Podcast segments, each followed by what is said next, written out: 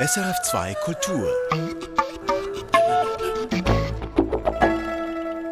Kino im Kopf mit Michael Sennhauser.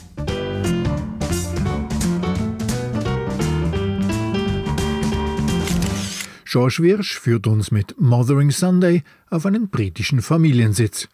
Anne Meyer begleitet mit De Son Vivant einen Schauspieler in den Tod. Brigitte Hering redet mit Frank Matter über seine Parallel Lives.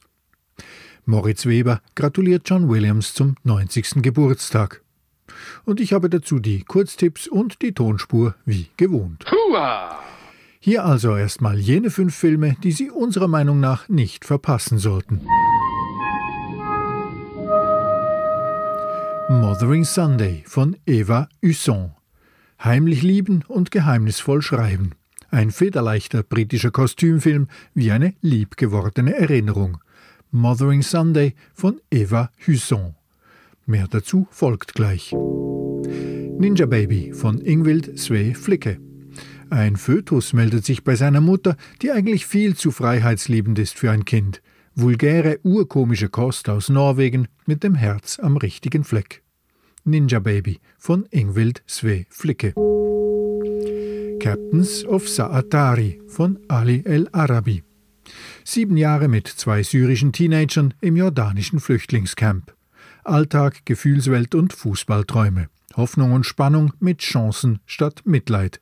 Captains of Saatari von Ali El Arabi.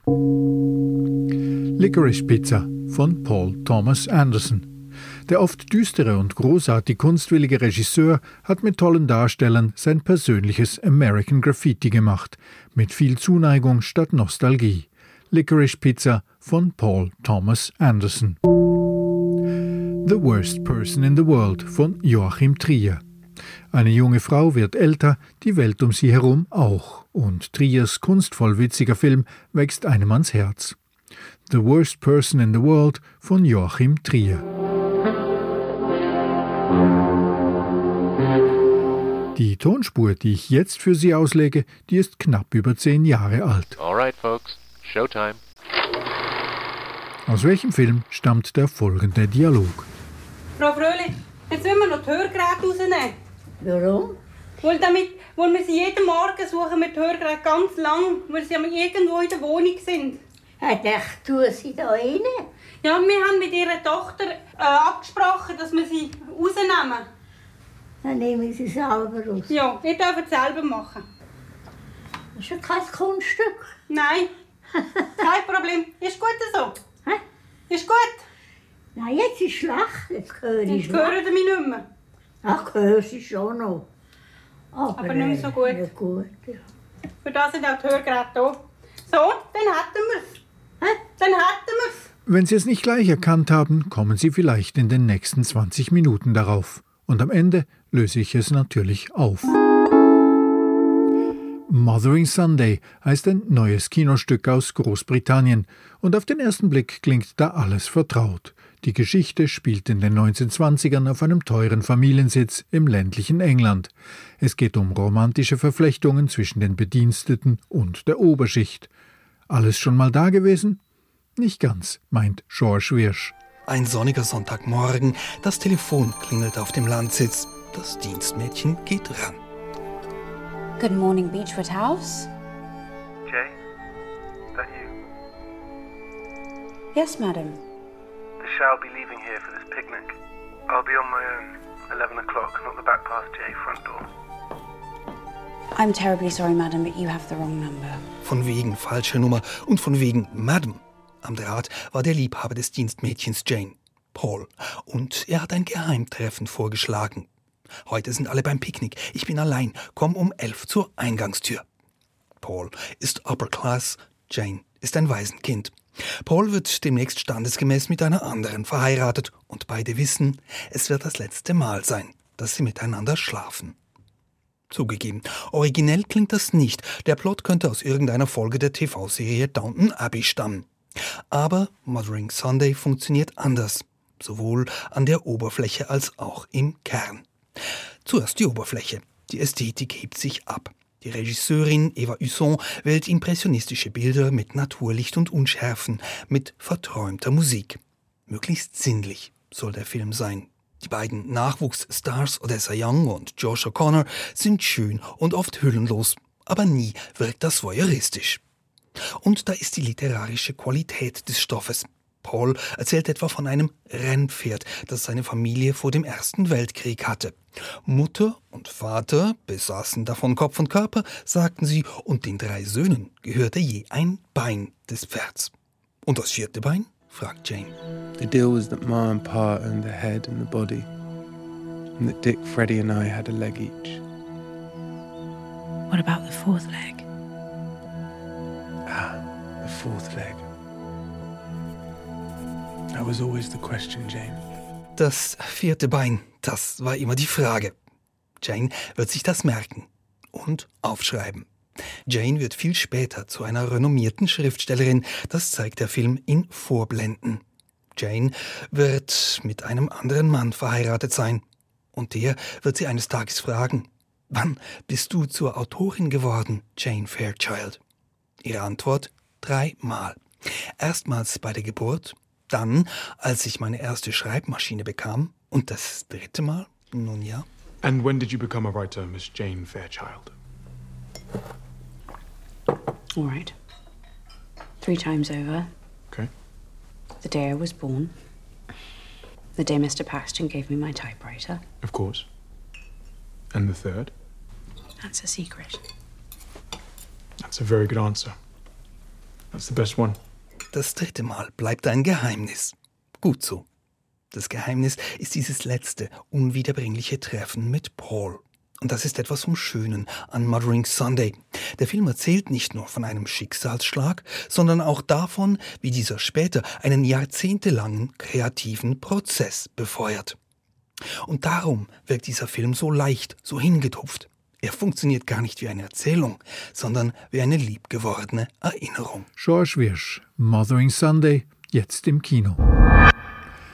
Im französischen Drama De Son Vivant bekommt ein 39-Jähriger eine tragische Diagnose. Er ist unheilbar an Bauchspeicheldrüsenkrebs erkrankt. Wir erfahren über den Protagonisten nicht viel, und doch generiert der Film viel Empathie für die Figur. Wie das Regisseurin Emmanuelle Berco gelingt und welche Nebenfigur dabei besonders heraussticht, das erzählt uns Ann Meyer. Als Benjamin erfährt, dass er nur noch ein Jahr, vielleicht sogar weniger zu leben hat, bleibt er erstmal komplett emotionslos. Zynisch sogar. Er hat keinen Zusammenbruch, vergießt keine Tränen. Regisseurin Emmanuelle Berco entscheidet sich gegen Klischees des Melodramas. Sie lässt ihren Protagonisten in De Son Vivant diese tragische Nachricht anders verarbeiten. Bei seiner Arbeit nämlich. Benjamin ist Schauspiellehrer. Bei einer Übung lässt er seine Schülerinnen und Schüler Liebespaare spielen, die sich nie wiedersehen werden. Das ist komisch, dieses für immer, sagt eine Schülerin gehemmt. Ja, da stellt sich die Frage, was ein Kuss tatsächlich für eine Bedeutung hat, sagt Benjamin. C'est étrange, c'est pour toujours, c'est puissant. Oui. C'est pas rien. Oui, parce que ça pose la question de qu'est-ce qu'un baiser. Que prendre une main, que serrer un corps, pour la dernière fois. C'est tragique. Il faut le vivre. Wir wissen in De Son Vivant nicht viel über diese Hauptfigur. Außer seiner Mutter lernen wir keine Angehörigen kennen. Auch über seine Vergangenheit erfahren wir kaum etwas. Der Film ist ganz im Jetzt und zeigt, wie Benjamin jetzt mit seiner Situation umgeht. Trotz dieser unkonventionellen Herangehensweise, Kitsch findet man in De Son Vivant trotzdem. Zum Beispiel, wenn Benjamins Mutter untermalt von pathetischer Musik traurig ein Baby im Krankenhaus betrachtet. Offensichtlich ein Symbol für das neue Leben und Gegenpol zu Benjamins zu erwartenden Tod. Viel spannender als diese bedeutungsschwangeren Momente sind die Szenen, in denen wir die Krankenhausangestellten kennenlernen. Denn neben Benjamins Geschichte gibt De Son Vivant einen tiefen Einblick in den Kosmos des Spitals. Immer wieder kommen Pflegende und Ärzte und Ärztinnen zusammen und tauschen sich über Erlebtes aus. Das sind eindrückliche und zutiefst berührende Szenen. Hier erzählt eine junge Pflegerin, dass sie bei einer sterbenden Patientin ihre Tränen einfach nicht hätte zurückhalten können, obwohl sie doch stark sein müsste. Eine Figur sticht hier besonders hervor. Benjamins Arzt Dr. Ede. Pourquoi vous pensez ça Sie solle ihre Emotionen nicht zurückhalten, sagte er zur jungen Pflegerin. Durch ihre Tränen würde die Patientin ihre Empathie spüren. Du gibst ihr so die Erlaubnis, ihre Emotionen auch zu zeigen. Diese feinfühlige, liebenswürdige Figur musste nicht erfunden werden. Dr. Ede ist nämlich auch im realen Leben ein Arzt. Mit De Son Vivant sieht er die Möglichkeit, seine Arbeits- und Lebensphilosophie an ein großes Publikum zu tragen, sagte er. Bei der Pressekonferenz bei den Filmfestspielen von Cannes sagte er, dass Empathie die Erfahrung für den Patienten im Krankenhaus völlig umwandle. Er selbst sähe sich Seite an Seite mit seinen Patienten kämpfen. Il va sentir votre empathie et ça va transformer toute l'expérience de la maladie. Moi, je ne vois jamais que je suis d'un côté du bureau et le malade de l'autre côté. On est à côté l'un de l'autre et on se bat ensemble contre la maladie. Trotz dieser fast dokumentarischen Tendenz, die der Film hat, De Son Vivant ist kein Film über das Gesundheitswesen. Versucht nicht krampfhaft Bezüge zur Aktualität herzustellen. Der Fokus des Films liegt ganz auf den emotionalen Prozessen von Menschen beim Umgang mit einer tödlichen Krankheit. Ann Meyer, De Son Vivant, jetzt im Kino. Was verbindet Menschen, die zur gleichen Zeit, aber an ganz unterschiedlichen Orten leben? Der Schweizer Filmemacher Frank Matter hat Menschen aufgesucht, die wie er am 8. Juni 1964 zur Welt gekommen sind. Im Gespräch mit Brigitte Hering erzählt Frank Matter, wie er sie gefunden hat und wie er aus ihren und seiner eigenen Lebensgeschichte kombiniert mit viel Archivmaterial einen berührenden und bildstarken Film gemacht hat. Frank Matter, in Ihrem Film Parallel Lives erzählen Sie vom Leben von fünf Menschen, die am 8. Juni 1964 geboren worden sind. Von einer US-Amerikanerin Melissa, von gebürtigen Franzosen Michel, der auch in den USA lebt, vom Chinesen Li Pujan und von der Südafrikanerin Tsukiswa. Der fünfte, das sind Sie selbst, Frank Matter. Was steht hinter der Idee ganz am Anfang zu diesem Film? Die Idee ist entstanden an einer Klassenzusammenkunft, eine Primarschulklasse. Wir haben uns alle wieder gesehen, als wir 50 wurden. Ich war lange im Ausland vorher, deshalb habe ich viele dieser ehemaligen Mitschüler und Mitschülerinnen über viele, viele Jahre nicht mehr gesehen, einige sogar seit der Kindheit. Und mir ist oft aufgefallen, wie verrückt das ist, wie wir uns sehr verschieden entwickelt haben in dieser Zeit. Und das hat so den Gedankengang eigentlich in Bewegung gesetzt, weil ich habe mich dann eben auch gefragt, ja, aber wie ist das mit all diesen verschiedenen Geschichten? Wir sind ja im selben Dorf geboren, Wirtschaftsboom 60er Jahre, wir haben alle Kurt Felix geschaut. Das heißt, es war noch eine viel homogenere Kultur und trotzdem haben wir uns so verschieden entwickelt. Und dann ist natürlich der Gedanke gekommen, wie ist das, wenn man jetzt Leute in anderen Ländern fragt. Und da hat eben auch eine gewisse Rolle gespielt, dass in der Sonntagsschule, so wie ich das in Erinnerung habe, hat uns der Pfarrer immer gesagt, ihr müsst Gott eigentlich dankbar sein, dass ihr in einem reichen christlichen Land wie der Schweiz geboren seid und nicht irgendwo, wo Krieg oder Hunger herrscht. Diese Gedanken haben sich dann kombiniert eigentlich zu dieser Idee, mal nachzuschauen, was es eigentlich heißt, wenn man am gleichen Tag, aber wo ganz anders geboren ist. Sie verknüpfen individuelle Geschichten und Biografien mit der Weltgeschichte im Film und plötzlich merkt man eben, wie diese großen weltgeschichtlichen Ereignisse nicht einfach nebenher laufen neben einem und neben einem Leben, sondern eben auch die Biografien formen, prägen. Wann ist denn dieser Gedanke mit reingekommen in den Film, nicht nur diese Lebensgeschichten zu erzählen, sondern auch dann ein Stück Weltgeschichte von 1964 bis jetzt? Das war eigentlich schon von Anfang an dabei, weil wenn man Geschichten aus so verschiedenen Ländern erzählt, von so verschiedenen Menschen, dann kommt natürlich schnell die Frage, und die war ja eigentlich schon in der Erzählung des Pfarrers, also des Priesters damals impliziert, was prägt uns eigentlich? Der Ort, wo wir geboren sind, die Familie, aus der wir herauskommen, der Zeitgeist, in den wir geboren werden, die Entwicklung technologischer, wirtschaftlicher, kultureller Natur. Also diese Frage war eigentlich schon im Projekt äh, ganz klar von Anfang an angelegt und es war mir eben wichtig, auch diese Verflechtung zu zeigen. Aber nicht nur, um zu beweisen, dass sie existieren, diese Verflechtungen, sondern zum Teil auch zu sehen, sie existieren eben nicht. Auch wenn man vom selben Zeitgeist geprägt ist, kann man je nach Ort, wo man lebt oder die Umstände des eigenen Milieus, der eigenen Familie trotzdem ein Leben führen, das in eine ganz andere Richtung geht. Manche ihrer Protagonisten, Protagonistinnen sagen, ihr Leben sei doch eigentlich langweilig und warum sollte das jemanden überhaupt interessieren? Und eine Frau, die Amerikanerin Melissa, die sagt einmal, dass sie sich eigentlich nach einem langweiligen Leben gesehnt hat immer. Also auch das, so das Empfinden, dass der eigene Leben ist eigentlich jetzt nicht ähm, besonders spannend in der Welt drin. Das, das spielt auch eine Rolle in ihrem Film. Also es sind da natürlich verschiedene Beweggründe. Bei Melissa äh, ist natürlich nicht einfach das Empfinden, dass das Leben langweilig ist, sondern eine Sehnsucht nach einer Normalität, die dann vielleicht auch als langweilig empfunden wird. Denn sie hat in ihrem Leben verrückte Sachen erlebt, äh, schlimme Sachen auch. Und äh, für sie ist das Langweilige, die Normalität, eigentlich schon eine Art Paradieszustand. Lee hingegen, der sagt es wieder anders. Der sagt, äh, er ist so unbedeutend, warum sollte sich jemand für ihn interessieren? Weil er hat nur gemacht, was anderthalb Milliarden Chinesen in dem Land auch gemacht haben. Das ist wieder natürlich eine völlige andere Sicht. Aber es geht eigentlich im Film ja nicht zuletzt darum, dass wir die 1964-Generation, aber natürlich auch schon eine Generation vorher, ein paar Jahre nachher, wir waren eigentlich eine sehr rebellische Generation. Und das zeichnet sich, glaube ich, in, drei, in vier der fünf Biografien ab, dieses Bedürfnis auszubrechen, mit den Konventionen zu brechen.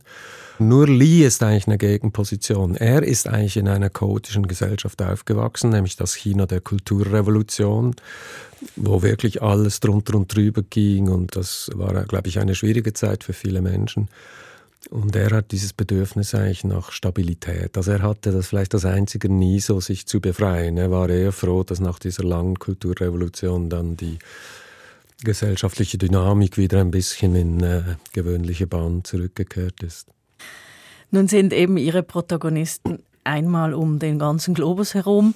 Mich interessiert, wie Sie überhaupt diese Menschen gefunden haben.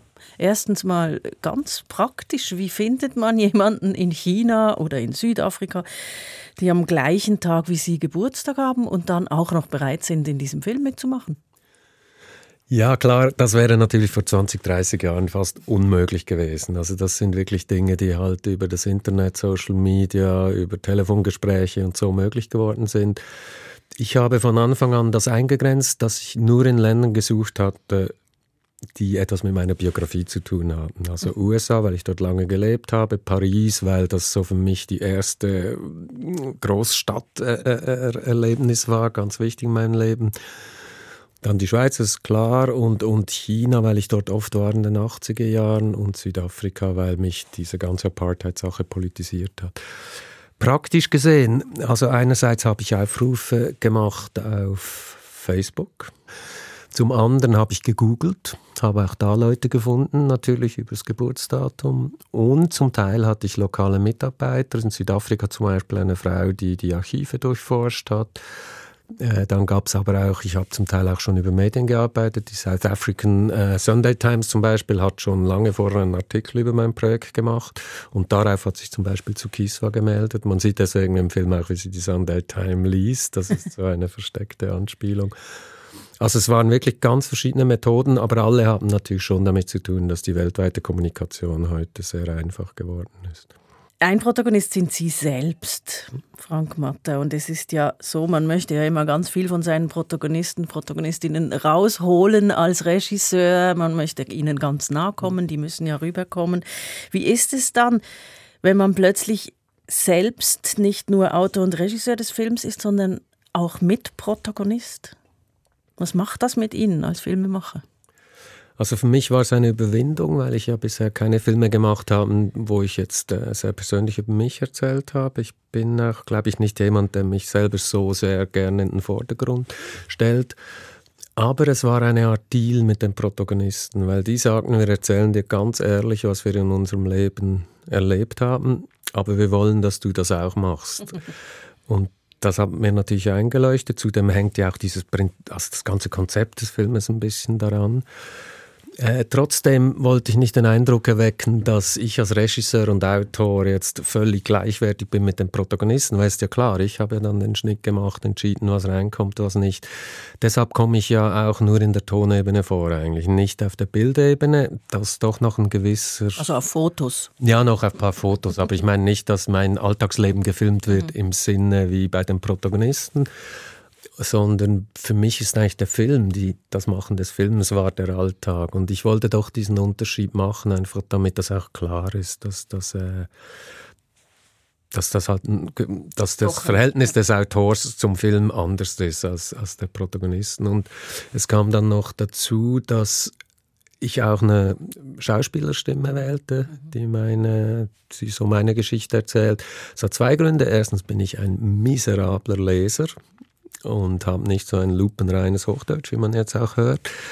Aber es ging auch noch um was anderes, weil ich, es war mir auch wichtig, dass die Leute verstehen, es geht nicht um meine Person, um das Persönliche an meiner Geschichte. Die hat auch etwas Exemplarisches, die steht für eine Generation, eben, die Mitte 60 Jahren in der Schweiz aufgewachsen ist, auch wenn es natürlich in dieser Generation viele Unterschiede gibt, aber trotzdem das hat einen exemplarischen Wert. Und ich glaube, durch eine gewisse Abstraktion dieser Schauspielerstimme entsteht ein bisschen dieser Eindruck, dass es nicht eine Art mhm. Exhibitionismus ist, wo ich mich als Person unbedingt äh, so erzählenswert finde, sondern mehr als Spiegel dieser anderen Biografien. Dieser Film ist ein Erzählfilm, also die Menschen erzählen sehr viel, sie erzählen, also die Erzählerstimme, den Text, den Sie geschrieben haben. Sie erzählen von historischen Ereignissen und dennoch oder zusätzlich ist Parallel Lives, der Film, unglaublich bildstark. Es ist ganz klar ein, ein Kinofilm und die, sie filmen ja ihre Protagonisten und Protagonistinnen auch nicht immer am gleichen Ort als klassische Talking Heads, sondern man sieht die wirklich im Alltag. Das ist immer ausgesucht, immer in Szene gesetzt und ich habe den Film auch wenn ich daran zurückdenke, da sehe ich manchmal so ganze Kaleidoskope von Archivbildern, von historischen Bildern. Also da steckt auch wahnsinnig viel Bildarbeit dahinter. Also das, glaube ich, kann man schon sagen. Wir haben sehr, die Archivrecherchen waren sehr umfangreich. Es ging uns auch darum, nicht die immer gleichen Bilder zu zeigen, die man schon als Nachrichtensendungen so äh, kennt, sondern möglichst andere Bilder zu suchen, die diese Epoche, von der die Leute erzählen, äh, bildnerisch auf den Punkt bringen, eine Atmosphäre kreieren, wo man auch das Vergehen der Zeit spürt. Ich habe auch mit dem Kameramann tatsächlich, hatten wir schon vor dem Drehen sehr intensiv zusammengearbeitet, im, äh, abgesprochen, das Komponieren der Bilder und wie wir das machen wollen. Entscheidend war aber vielleicht der Faktor, dass mir von Anfang an klar war, dass das zwar ein Kinofilm ist, aber auch ein bisschen Oral History. Mhm. Und deshalb haben wir, was man sonst in einem Kinofilm nie macht, wir haben einen großen Teil dieser Erzählung nur Ton aufgenommen, keine Bilder. A, damit eine intimere Atmosphäre entsteht. Und ich glaube, diese Rechnung ist aufgegangen. Die Leute erzählen viel freier, wenn sie so ein Mikrofon vor sich haben. Und wir hatten sogar noch kleinere Mikrofone als jetzt hier im Studio, als wenn Kamera und Licht und alles vor Ort ist. Dann verlieren sie ganz selten so ganz das Bewusstsein, dass sie jetzt in einem Film sind. Aber wir haben da so ein kleines, wir haben wirklich so quasi mit Tüchern und Matratzen und weiß nicht was, haben wir so kleine Tonstudios überall eingerichtet und haben dann auf mehrstündige Gespräche gemacht. Und das hat mich wiederum gezwungen, von den Bildern her sehr äh, kreativ mit dem Material umzugehen, weil ich hatte gar nicht die Wahl, einfach Talking Heads mhm. zu zeigen, also Leute, die da auf einem Stuhl sitzen und erzählen. Das wäre einfacher, aber weniger interessant für einen Film. Genau, das wäre für mich sehr viel weniger interessant gewesen ich glaube auch für den Zuschauer, weil jetzt ist äh, das Spiel mit der Bild-Tonschere ist sehr stark und das ist was, was mich eigentlich auch sehr fasziniert hat an der Arbeit an diesem Projekt. Ganz zum Schluss, Frank Matter, ich habe diesen Film jetzt zweimal schon gesehen und jedes Mal hat er mich wahnsinnig stark nicht nur interessiert, die Geschichten dieser Menschen, sondern er hat mich sehr berührt und ich bin diesen Leuten wirklich nahegekommen. Ich hatte das Gefühl, ich kenne die dann. Das ist gar nicht einfach, das herzustellen. Ist für mich auch ein bisschen überraschend. Ich habe jetzt auch von einigen Leuten gehört, dass sie das sehr berührt hat. Ich war mir nicht sicher, ob es so funktioniert, gerade wegen dieser Geschichte mit der Oral History und dass man die Leute gar nicht so beim Reden sieht, sondern dass man ja eigentlich dann viele andere Dinge sieht.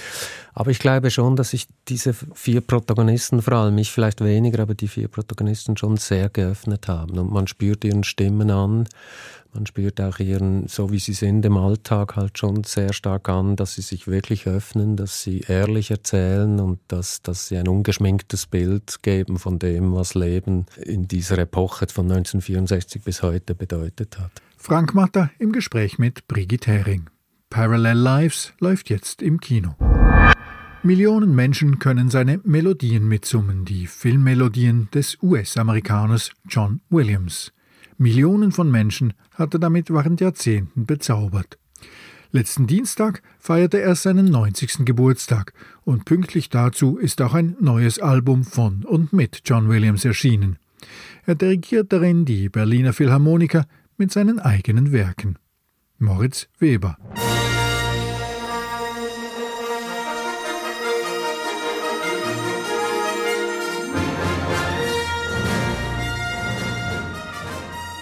Wer bekommt bei dieser Musik keine Hühnerhaut? Der in New York geborene John Williams, Groß- und Altmeister, ja seit den 1970er Jahren Superstar der Filmmusik, er verstand und versteht es nach wie vor, ganz große Filmhits zu komponieren. Unzählige Preise erhielt er für seine rund 100 Filmmusiken. Für fünf wurde er mit dem Oscar ausgezeichnet, zum Beispiel für die Musik zu Star Wars.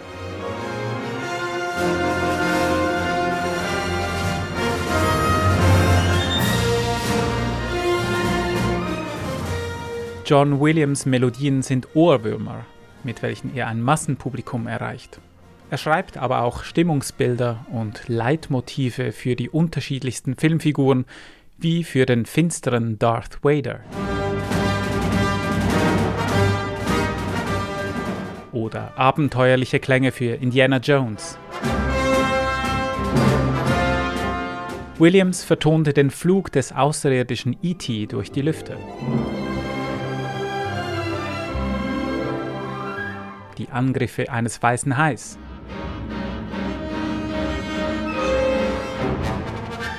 Oder die Zauberwelt von Harry Potter.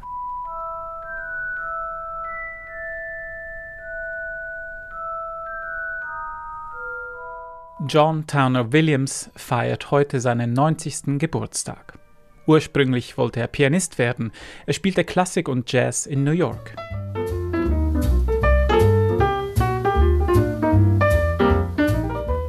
Später wurde er Studiopianist in Hollywood, arbeitete unter anderem mit Größen wie Bernard Herrmann zusammen und sattelte bald um aufs Komponieren. Er schrieb zahlreiche Orchesterwerke und Kammermusik und spezialisierte sich schließlich auf Musik für Film und Fernsehen.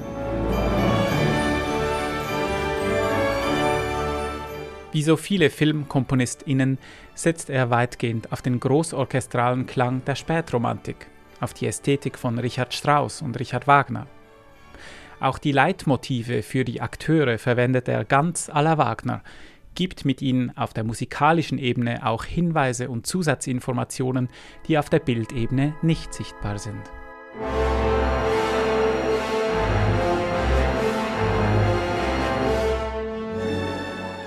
Letzten Oktober hat der nach wie vor auch als Dirigent aktive Williams zum ersten Mal die renommierten Berliner Philharmoniker dirigiert. Ein Mitschnitt dieses Berlin Concert erscheint nun als Album. Und so kann man zu einigen der größten Williams-Hits in Erinnerungen an diverse von ihm vertonte Filme schwelgen, inklusive Hühnerhaut.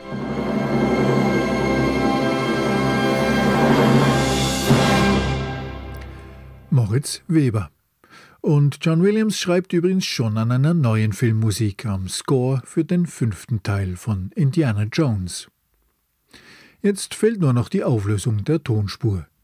Die stammt aus Frank Mattas Dokumentarfilm von heute auf morgen. Der Filmemacher, der jetzt mit Parallel Lives seine Geburtstagsgeschwister porträtiert, hat damals 2013 von Menschen erzählt, die sich damit abfinden mussten, ihre eigene Wohnung im Alter aufgeben zu müssen. Eine von ihnen war Anni Fröhlich, die hier mit einer Spitex-Pflegerin über das vernünftige Versorgen ihrer Hörgeräte diskutiert. Frau Fröhlich, jetzt müssen wir noch die Hörgeräte rausnehmen. Warum? Weil, damit, weil wir sie jeden Morgen suchen mit Hörgeräten ganz lang, weil sie irgendwo in der Wohnung sind. Ich dachte, tun sie da rein? Ja, wir haben mit ihrer Tochter äh, abgesprochen, dass wir sie rausnehmen. Dann nehmen sie selber raus. Ja, ihr dürft es selber machen. Das ist ja kein Kunststück. Nein, kein Problem. Ist gut so. Hä? Ist gut. Nein, jetzt ist schlecht. Jetzt höre ich Jetzt hören sie mich nicht mehr. Ach, höre sie schon noch. Aber, Aber nicht mehr so gut. Nicht gut ja. Für das sind auch die Hörgeräte da. So, dann hätten wir es. Dann hätten wir es. Anni Fröhlich und die Frau von der Spitex in Frank Matters Dokumentarfilm von heute auf morgen von 2013. Das war Kino im Kopf.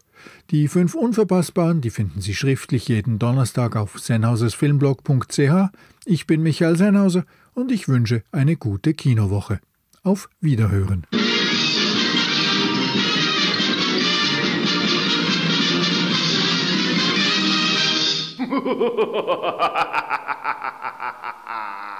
Erfahren Sie mehr über unsere Sendungen auf unserer Homepage srf.ch.